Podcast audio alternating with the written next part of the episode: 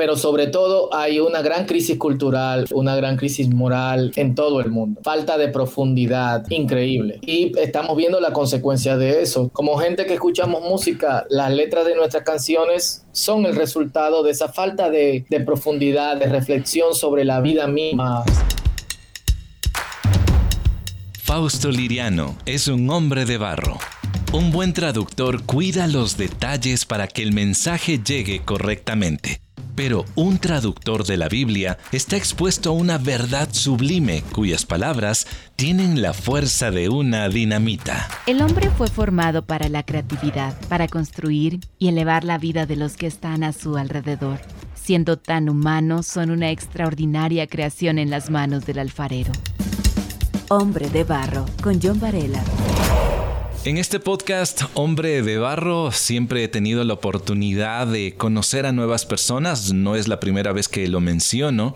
También he tenido la oportunidad de cruzar fronteras. Yo me encuentro en la capital del Ecuador, pero también esta oportunidad de, conocer a nuevos rostros, nuevas voces, nuevos amigos, me ha permitido moverme. Y en esta ocasión, yo quiero contarte que me voy a mover y quiero que me acompañes tú a una ciudad y es una de las ciudades más antiguas del Caribe.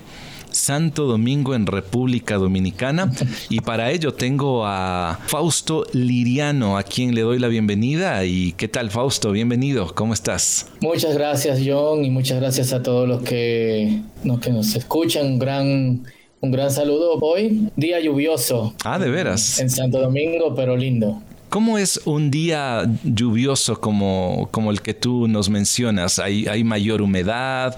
¿Es frío? No, no sé, nunca he estado en, una isla como República Dominicana. Bueno, en, República Dominicana tenemos dos estaciones, verano e infierno.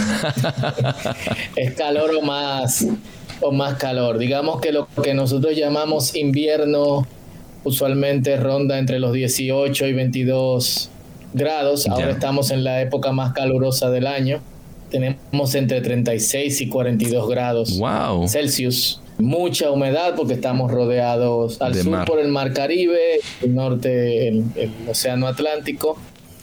Eh, los días lluviosos son buenos y se mantiene lloviendo continuamente porque baja la temperatura. Un poco caótica la ciudad, no está diseñada para para mucha lluvia, pero si llueve poco, el calor aumenta y más humedad.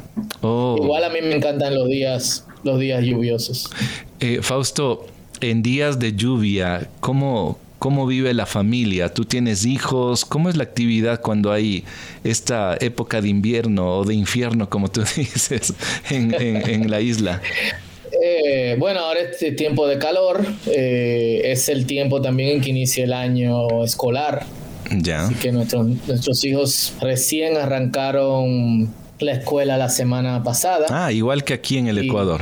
Eh, bueno, especialmente, perdón, te cuento, aquí en el Ecuador se dividen. La costa empieza en una fecha diferente, entonces es parecido. que la costa van con el resto de Sudamérica, Argentina, Colombia, creo que Costa Rica, Guatemala también empiezan la escuela marzo a diciembre. Algo parecido, ajá. Eh, y bueno, tanto mi esposa como yo trabajamos desde, desde casa. Mi esposa es psicóloga. Ah, ya. Y trabaja en un ministerio que se llama Kids Alive. Ella está encargada de un programa que se llama Independencia. Ya. Donde los chicos jóvenes que han estado ahí viviendo en uno de los hogares de este ministerio son usualmente niños o huérfanos. Mm o que sus familias los han abandonado, no tienen las condiciones, entonces ya entran a la universidad, se les da un trabajo. Eh, y yo como mi trabajo básicamente es, es, remoto, no hay proyectos de traducción en República Dominicana. Hay un proyecto de traducción a lenguas de señas, pero no es, no es mi campo. Mm. Eh, como viajo, parte de, de, de mi trabajo, el resto lo hago desde, desde casa en un espacio que, tenemos para oficina. Ya empezaste a hablar acerca de la labor o el trabajo, pero ahora yo quiero, de tu esposa en primer lugar, pero yo quisiera eh, conocer un poquito más lo que tú realizas. Tú eres doctor en filología semítica eh, de la Universidad, hay que decirlo así, ¿no? De Barcelona, si no se pueden los catalanes, se van a molestar conmigo. si no lo decimos de esa manera. Fausto, ¿En qué momento de tu vida empezó a gestarse ese interés por estudiar las lenguas antiguas, ¿no? Que de eso se trata esto de la filología semítica. Yo desconozco mucho. Cuéntame, ¿cuándo empieza ese interés eh, en, esta carrera? No muy común, me parece, ¿no? no es muy común. Lo digo no necesariamente con mucho orgullo porque me gustaría que hubiese más semitistas. Hay muy pocos en Latinoamérica creo que también hay muy pocos eh, filólogos. Para contarte un poco de cómo empieza, tengo que ir atrás. Yo inicié en el ministerio en algo que se llama el Círculo. Hombre de Barro, con John Varela. Te refieres a un ministerio eh, cristiano, ¿no? Porque quien no conoce de nuestro lenguaje va a pensar que es algún ministerio público o de gobierno. Entonces inicias en ese espacio, ¿no? El Círculo. ¿Y qué hacían allí? Eh, el Círculo era un grupo de jóvenes que se transformó en una congregación, en una iglesia en donde convergen personas que usualmente no conectarían con la, con la iglesia. Como, como pastor, una de las cosas que, que me llamaba la atención en el contexto de República Dominicana, que pudiese decir es prácticamente igual al contexto de Latinoamérica, pero me voy a, a remitir solamente a mi país, la pobre educación teológica mm. de, los ministros. Y bueno, tratando de buscar formación sin tener que moverme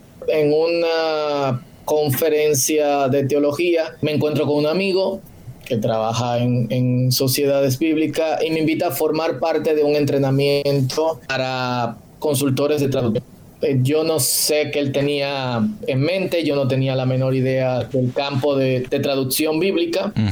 Le he preguntado varias veces, no me ha querido decir. mi, primera reacción fue, ok, esta va a ser la oportunidad para estudiar y poder abrir un campo de, donde pastores y líderes puedan ser entrenados teológicamente.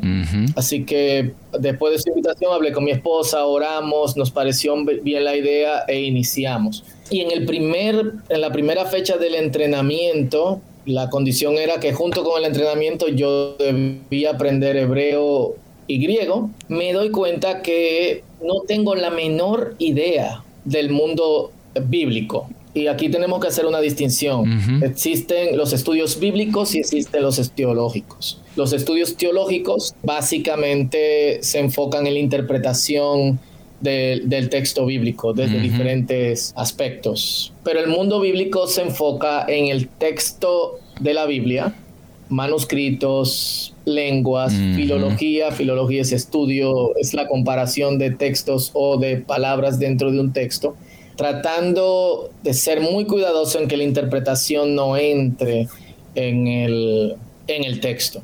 Y en ese instante me doy cuenta de la primera realidad, que es hay muy pocas personas dedicadas al biblismo en Latinoamérica. Y digamos que la brecha que hay entre quienes están dedicándose al biblismo, eh, no hay una brecha. no hay una generación de transición o, o habemos muy pocos, para decirlo así siendo conservadores. Y eso fue lo primero que me, que me golpeó.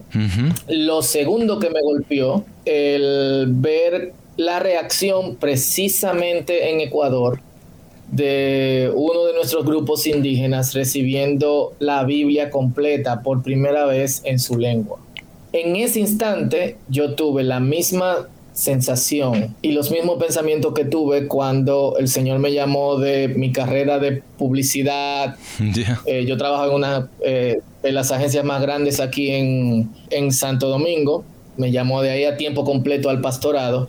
Sentí como el mismo golpe del Señor diciéndome, aquí hay una necesidad, ¿qué vas a hacer? Y me pasé toda una noche desvelado, orando, pensando días procesando y en ese momento entendí que el Señor me estaba llamando al mundo de la traducción bíblica y del biblismo, que son, en, cierto modo, tiene dos, dos aristas. el trabajo en la traducción de la Biblia, pero también el trabajo dentro de un mundo académico en donde hay cada vez menos personas que tienen temor de Dios o que mm. tienen, tienen el interés en ser discípulos de Cristo y está mayormente informado por eh, el pensamiento secular, tristemente. Entonces, eh, fue en ese momento en que, en que entendimos que era ya decisivo dar el paso y obtener estudios superiores para desempeñarme en este campo. Qué interesante, Fausto, lo que tú me estás eh, indicando. Para mí hay mucha información nueva Debo decir, yo desconozco totalmente lo que eh, realiza un traductor, los desafíos que presenta el ser un traductor bíblico. A mí me parece una profesión muy, muy noble, pero a la vez también una gran responsabilidad, como tú mencionabas. No, no debe entrar mi interpretación, sino esa propia comparación de los textos originales y nos estamos trasladando a cientos de años atrás para que el producto final, por así decirlo, llegue con la mayor fidelidad del texto con el cual fue escrito. Hombre de Barro lo puedes escuchar en www.hcjb.org y por Spotify. Fausto, en esta experiencia tuya, de haberte involucrado y a la vez también, si no me equivoco, coordinar a un equipo de traductores bíblicos, ¿Cómo es el día a día de un traductor? Porque uno puede pensar, bueno, soy publicista y uno tiene de pronto una idea de cómo es, podría ser su día uno puede decir, bueno, yo soy médico, soy docente, soy psicólogo, y uno tiene como una cierta idea de cómo es su rutina de trabajo. ¿Cómo es en, este caso la, vida de un traductor bíblico? Eh, bueno, antes de, responderte esta pregunta, creo que es importante que la audiencia entienda el estado de la traducción bíblica en el mundo, porque una de las preguntas que me hacen cuando digo que trabajo en traducción bíblica es y se necesita seguir traduciendo la Biblia. especialmente en nuestro contexto hispano y quizás conectado con el mundo anglo, en donde siempre se habla triunfalísticamente la Biblia, el libro más vendido, el libro más leído, etcétera. De las 7.300, un poco más de 7.300 lenguas que hay en el mundo, solamente se ha traducido la Biblia para menos de 3.500 lenguas. Oh. Es decir, hay unas 3.600 lenguas que no tienen ninguna escritura. Ahora bien, solamente de 7.000 lenguas que hay en el mundo, solamente el 10% tiene una Biblia completa. Oh, wow. Solamente un 20% más tiene el Nuevo Testamento. El resto son solamente porciones. Es decir, de 3.000 lenguas que tienen la Biblia, digamos que 1.500 para poner números redondos tienen la mitad tiene la, Biblia en completa y el doble de esto, unas 1593, tienen el Nuevo Testamento. El resto tienen una página de la Biblia o un libro o un libro para colorear para niños. Es decir, hay una necesidad grande de traducción de, Biblia en, el mundo. Estamos hablando de millones, millones de personas. Claro. Eh, en el caso de, Latinoamérica, mi, trabajo principal es como consultor de, digamos que supervisor en la parte exegética y en la parte lingüística de traducciones mayormente a lenguas indígenas. Y el trabajo que, bueno, el trabajo que los traductores hacen es, eh, los traductores indígenas no aprenden hebreo o griego, sino que aprenden contexto de la Biblia, arqueología, geografía, cultura de la Biblia, lingüística, traductología, y traducen desde una traducción del español o del inglés a su lengua. Mi trabajo es vigilar que cuando hagan esto, no se alejen mucho del hebreo, del griego o del arameo. Mi trabajo, el trabajo del día a día de un traductor es ver primero un texto, ya sea un capítulo, una perícopa o un libro corto de manera general y luego dedicarse, conociendo el contexto y habiendo investigado, a traducir ya versículo por, por versículo. Yo entro en eh, y hago esto prácticamente diariamente junto con mis funciones de también de desarrollar entrenamientos para traductores y consultores potenciales, hago el chequeo versículo por versículo, viendo que cuidadosamente no se alejen del texto en las lenguas originales. Qué impresionante. Mira, hay 66 libros en la Biblia y, me, pongo a pensar, a revisar versículo por versículo. Estamos hablando de una cantidad enorme y de una, vuelvo a repetir, una responsabilidad tan grande que en tu caso y muchos otros están realizando para que llegue a el producto final a nuestras manos. Y en Latinoamérica hay que ser muy honestos, Fausto. Tenemos más de una Biblia en casa. A veces incluso la tenemos eh, guardada o la tenemos como adorno y no nos estamos dando cuenta del valor que hay en esas letras. La Biblia cobra vida cuando la leemos, cuando ella habla a nuestro propio corazón. En tantos años que tú estás trabajando como supervisor, consultor, traductor, ¿qué riquezas has encontrado y que de pronto han estallado en tu corazón y en tu mente? Muy buena pregunta, John. Yo la, yo la dividiría en dos. Ya. Primero, hay una gran riqueza al poder acercarse al texto en las lenguas originales.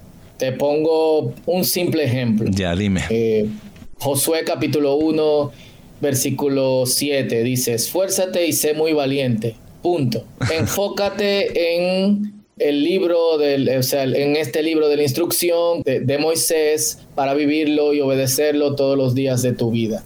Ese punto tiene mucho significado y usualmente lo que se nos enseña es esfuérzate y sé valiente. Y tú lo tomas en el sentido de como comunicador, como publicista, como padre, como madre, como cocinero, como taxista el Señor te manda que te esfuerces en esas cosas como, como hijo de Dios. Pero en la lengua original no hay una división entre esforzarse y ser valiente y cumplir todas las cosas que están en el libro de instrucción.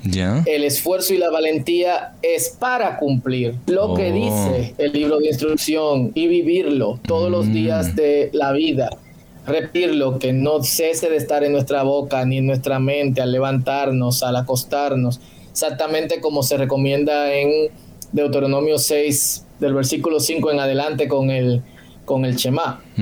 Entonces, el acercarme a un versículo como este y ver eh, que lo que me está diciendo no es que me esfuerce y sea valiente en cualquier área de, mi vida, aunque entiendo que el Señor nos pide que seamos diligentes en todo, pero en el pasaje en específico me está diciendo, yo estoy contigo, y como yo estoy contigo, yo me voy a ocupar de todo lo demás. Ocúpate de ponerle atención a este texto y vivirlo. Wow.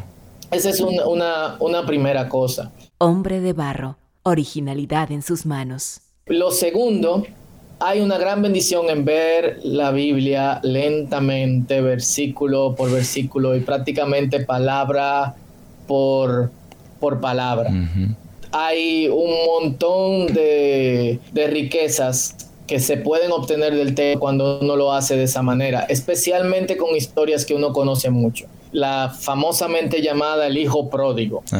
Dice que en la memoria de uno, el padre le entregó al hijo menor todo lo que le correspondía y este hijo se fue.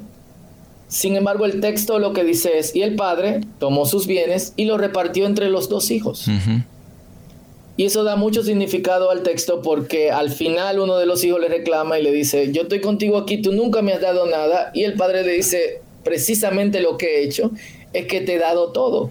Todo lo que yo tengo es tuyo porque literalmente te lo entregué. Claro. Eh, y eso es eh, personalmente lo que dos ejemplos de lo que de lo que yo he visto porque lamentablemente en nuestro estudio bíblico la familiaridad suele ser usualmente una maldición, en el sentido de que hay textos que uno lo ha leído tantas veces que se le hace difícil ir mucho más profundo en él y verlo palabra por palabra, versículo por versículo, repetirlo varias veces. A veces tardamos un día, dos días completos con cuatro versículos. No me digas, wow. Eh, sí, y eso obviamente eh, hace que la palabra se repita constantemente en nuestra mente y captemos un sentido que por la lectura diaria, por la familiaridad, no vemos. Fausto, este podcast va dirigido a hombres y no en vano el nombre es Hombre de Barro.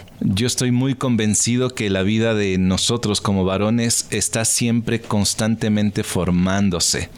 Y tenemos a un Dios que nos está moldeando y que nos moldea mucho. Algunos tarda un poquito más, otros de pronto somos menos sensibles y, esa, ese trabajo se puede alargar. ¿Qué podrías tú decir a aquel hombre que a lo mejor ve la Biblia como simplemente un libro, pero de qué manera ese libro puede transformar y hacerle a un hombre como tomando el ejemplo de ese Josué que era un hombre realmente valiente, esforzado. ¿De qué manera la Biblia puede transformar la vida de un hombre y, todo lo que está a su alrededor? Una gran pregunta. Eh, eh, particularmente yo creo que nosotros estamos en un tiempo difícil y más que un tiempo difícil, eh, tenemos dificultades económicas y tenemos dificultades, digamos, para salir adelante que probablemente nuestros, de nuestros oyentes, algunos más que otros, pero sobre todo hay una gran crisis cultural, una gran crisis moral, una falta de profundidad increíble.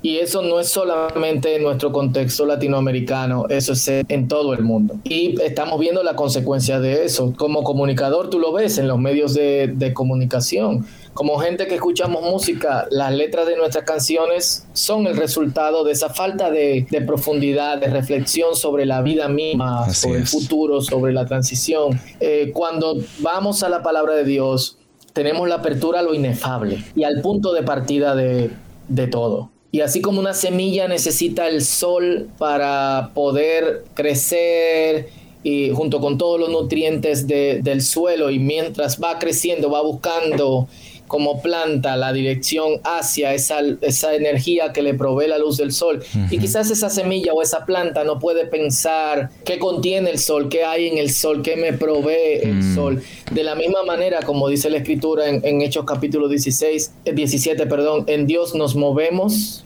caminamos y existimos. Y es algo que no podemos no podemos negar. Y esa esencia dentro de nosotros que busca algo que no encuentra en trabajo, que no encuentra en dinero, que no encuentra en posesiones, la podemos encontrar en Dios. Y yo creo que tú y yo somos testigos de eso en, nuestra vida. Tú estás haciendo esto porque Dios ha impactado tu vida como hombre y tú quieres que la palabra de Dios impacte a otros. Claro. Yo trabajo traduciendo la palabra de Dios porque la palabra de Dios transformado mi vida. Yo no sé dónde yo estaría si Dios no me hubiese guiado. Mm. Y Dios me guía a través de su, de su palabra. Entonces, la palabra de Dios es la primera conexión con lo inefable, con lo que define quiénes nosotros somos, con quien sabe exactamente cómo nosotros funcionamos. Y quizás mucha gente va eh, por respuestas a preguntas equivocadas. ¿En cuántos días se creó el mundo? ¿Evolución o creación? La palabra lo que nos afirma es, eh, fuera de todas esas cosas, hay un Dios que nos creó, que sabe cómo funcionamos y que sabe nuestras necesidades más profundas, quiere una relación con nosotros y quiere guiarnos. Y esa guía no es solamente a conectarnos con Él y una vida religiosa. Ese esfuérzate y ser muy valiente a Josué le dio éxito en todas las áreas de su vida. Y el esforzarnos y ser muy valientes en buscar conocer, obedecer y que la escritura no sea parte de nuestros labios, nos traerá obviamente balance, estatura, conexión con lo inefable y también éxito en, nuestra vida. Qué bien. Eh, obviamente éxito dentro del, contexto adecuado, correcto. Del contexto de Dios. Exactamente. Hombre de barro. Me, me gusta cuando mencionas que desde diferentes posiciones de nuestras responsabilidades podemos ser hombres que generen cambio en otros o por lo menos inspirar y motivar. Que Dios nos ayude, ¿no? Mientras alguien nos vea, eh, eh, no vean necesariamente al Fausto o a John a lo que hacemos, sino realmente lo que Dios está haciendo en nuestro propio ser. Eh, Fausto, para terminar, me ha encantado, eh, me has dado una, una amplitud más grande del trabajo que ustedes realizan. Eh, me parece formidable. Si alguien está interesado en meterse como Fausto en algo tan maravilloso, eh, más adelante voy a pedirte tu contacto. Pero no debo, no quiero despedirme sin antes preguntarte esto. ¿Qué satisfacción tú tienes cuando luego de tantísimas horas y meses de haber trabajado en el texto bíblico, llegas con el producto final a una comunidad y le entregas? ¿Cómo siente el corazón de Fausto al hacer esto? No hay nada como que alguien diga, Dios habla mi lengua. ¡Wow! ¡Qué lindo! Y las comunidades eh, indígenas de Latinoamérica que Galeano ha llamado los nadies, en su famosa poesía, eh, definiéndolos, diciendo que no hacen arte sino artesanía, que no tienen cultura sino folclore, sienten el valor que tienen delante de Dios, de un Dios que nos ama hoy. Eh, y un Dios que algunas personas los hacen sentir lamentablemente eh, desplazados de Él, porque no hablan la lengua nacional o porque no manejan la cultura general. Eh, el ver el rostro, el escuchar sus palabras diciendo Dios habla nuestra lengua, no tiene precio. Eh, y es algo que espero seguir viendo hasta el final de mi vida o hasta que Dios me permita seguir trabajando en, en esta labor en la que me gustaría que muchos otros se involucren también porque hay una gran necesidad.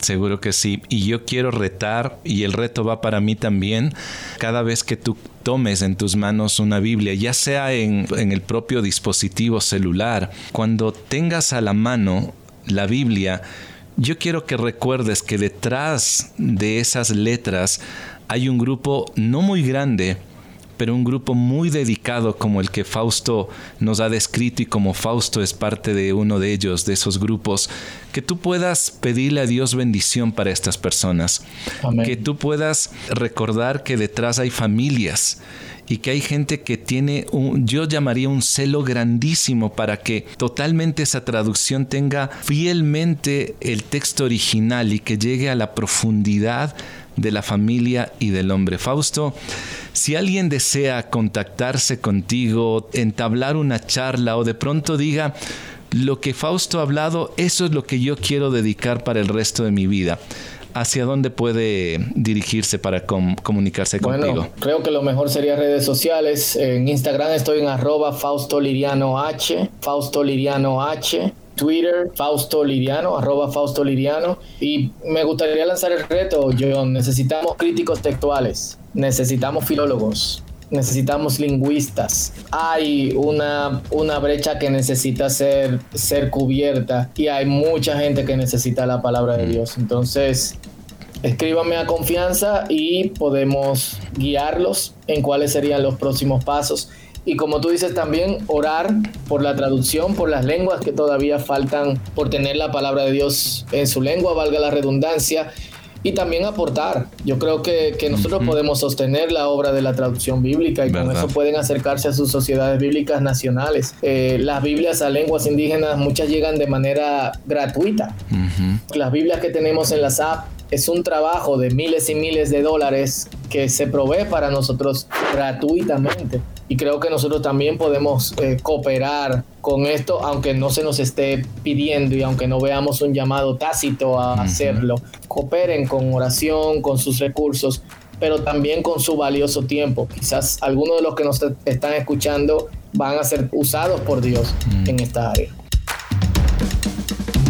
El trabajo minucioso que realiza un traductor de la Biblia es realmente inspirador. Adentrarse en la profundidad del mensaje que Dios ha transmitido a la humanidad no tiene palabras. Te invito para que hoy abras tu Biblia, la leas y que también te dejes leer por ella, para que sus palabras cambien tu mente, cambien tu corazón.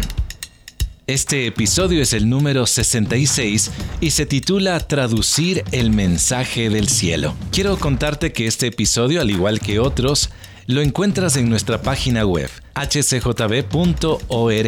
Ahora bien, yo quiero lanzarte un desafío. Piensa en aquella persona que tú conoces y que sabes que necesita escuchar una historia que le pueda ayudar a salir adelante. Para ello, entra a Spotify, Apple o SoundCloud y busca el podcast Hombre de Barro con John Varela y luego comparte el link con aquella persona. Soy John Varela y me encuentras en Instagram y en Facebook. Si tú me escribes, estaré atento para responderte. La próxima semana tendré a otro hombre de barro. Hasta pronto.